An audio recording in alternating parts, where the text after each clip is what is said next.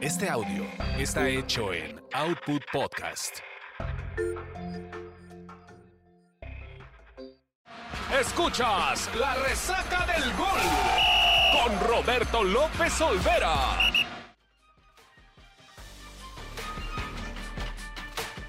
Hola amigos, ¿cómo están? Qué gusto saludarles. Bienvenidos de nueva cuenta a la resaca del gol, una entrega más y una entrega que tiene cosas muy interesantes. México acaba de ser eh, ganador, acreedor del título de la Copa Oro 2023, llegando así a una meta que tenía como presupuesto la Federación Mexicana de Fútbol, el propio cuerpo técnico y los futbolistas. Pero quizás con el paso de los minutos, de los partidos, pues fue creciendo, ¿no? Porque si bien es cierto, regresemos un mes atrás. Esta selección mexicana no tenía rumbo, era una brújula completamente perdida. No había idea, no había identidad y sobre todo no había química entre el cuerpo técnico de Diego Coca y sus dirigidos. Pero llegó Jaime Lozano como un bálsamo, como un salvador, como un hombre que vino a erradicar esas carencias de confianza y de pues calidad. Y lo que logró hacer es congeniar y conglomerar un buen equipo, un grupo de futbolistas que se subieron a su barco, a su proyecto y llegaron a buen puerto, venciendo a una Panamá que había sido verdugo de la selección de Estados Unidos. A ver, Vámonos por partes. Este equipo mexicano no es el mejor ni la mejor versión de la selección mexicana de los últimos años, pero tomando en cuenta lo que venía acarreando desde la pasada Copa del Mundo y lo ocurrido en la final de la Liga de Naciones de la CONCACAF, este equipo merece el reconocimiento. No hablemos de triunfalismos, ni de echar las campanas al vuelo, ni de exagerar con un título que era obligatorio para este grupo de jóvenes. Jaime Lozano no llamó no convocó a estos futbolistas. A él le entregaron un paquete ya abierto, un paquete que quizás para muchos es un premio a lo logrado en la pasada eh, justa de los Juegos Olímpicos de Tokio y que para muchos pues podría pensarse que debería ser la estratega de la selección mexicana, pero vamos a hablar al respecto de lo ocurrido en ese torneo.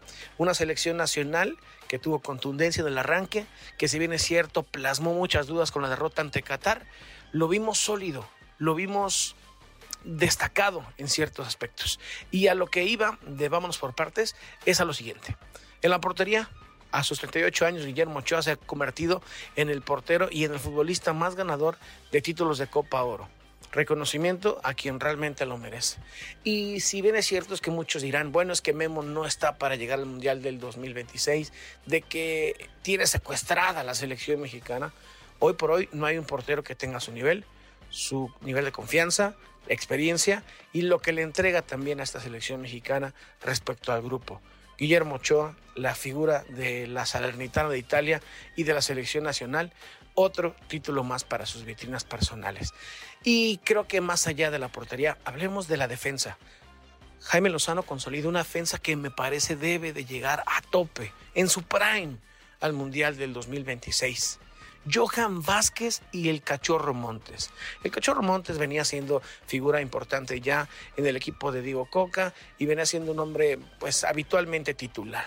Pero el que no venía jugando y el que incluso había externado que estaba molesto de que no lo ponían a jugar y que pues no se sentía respaldado era Johan Vázquez, que ha tenido creo uno de los peores y más difíciles inicios en su travesía europea no consolidándose con el Genoa, descendiendo con el Genoa, descendiendo con el Cremonese y ahora pues a pesar de que también había muchas dudas en torno a su futuro cercano porque tenía que competir por un lugar en su regreso al Genoa, él se queda con la selección mexicana y logra consolidarse como titular.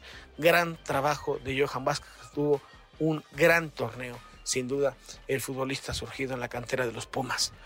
Eh, hay que señalar también varias cosas. Eh, este equipo encontró también la mejor versión de Orbelín Pineda, que qué gusto da que alguien haya decidido irse a Europa. Sí, a una liga de menor trapilla, a una liga de menor importancia, pero que también despertó su mejor nivel de fútbol. Orbelín Pineda fue figura de este equipo y logró tener y cuajar una gran participación en la Copa Oro.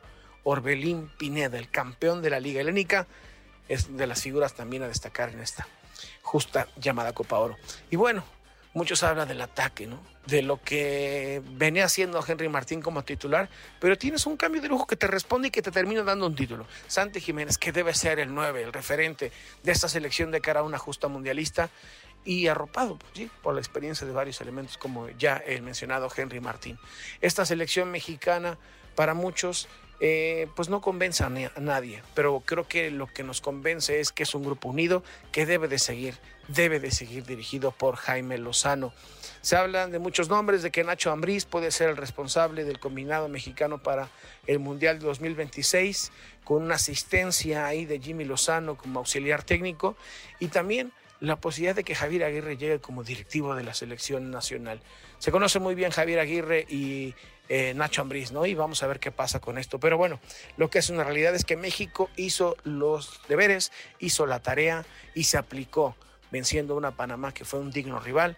No es una potencia mundial Panamá, pero este Panamá es una de las mejores versiones del conjunto canalero de los últimos tiempos. Tiene jugadores muy interesantes y tiene una dirección técnica que me parece hay que guardar también su respeto. México campeón de Copa Oro, para muchos lo que tenía que hacer, para mí también, pero no nos exageremos, hay una crisis en el fútbol mexicano. ¿Por qué? Porque se sigue insistiendo en priorizar lo económico y no lo deportivo. Y la crudeza eh, es lo que vivimos en el pasado, la pasada Copa del Mundo y también en la pasada Liga de Naciones de la CONCACAF. Esto, esto no tapa los errores, esto no tapa la crisis, esto no tapa las malas decisiones que han tenido los federativos y que son los dueños del balón. Pero bueno, México cumplió, enhorabuena, una Copa Oro que tenía que llegar a las vitrinas del combinado tricolor. Saludos, hasta la próxima. Esto fue La Resaca del Gol.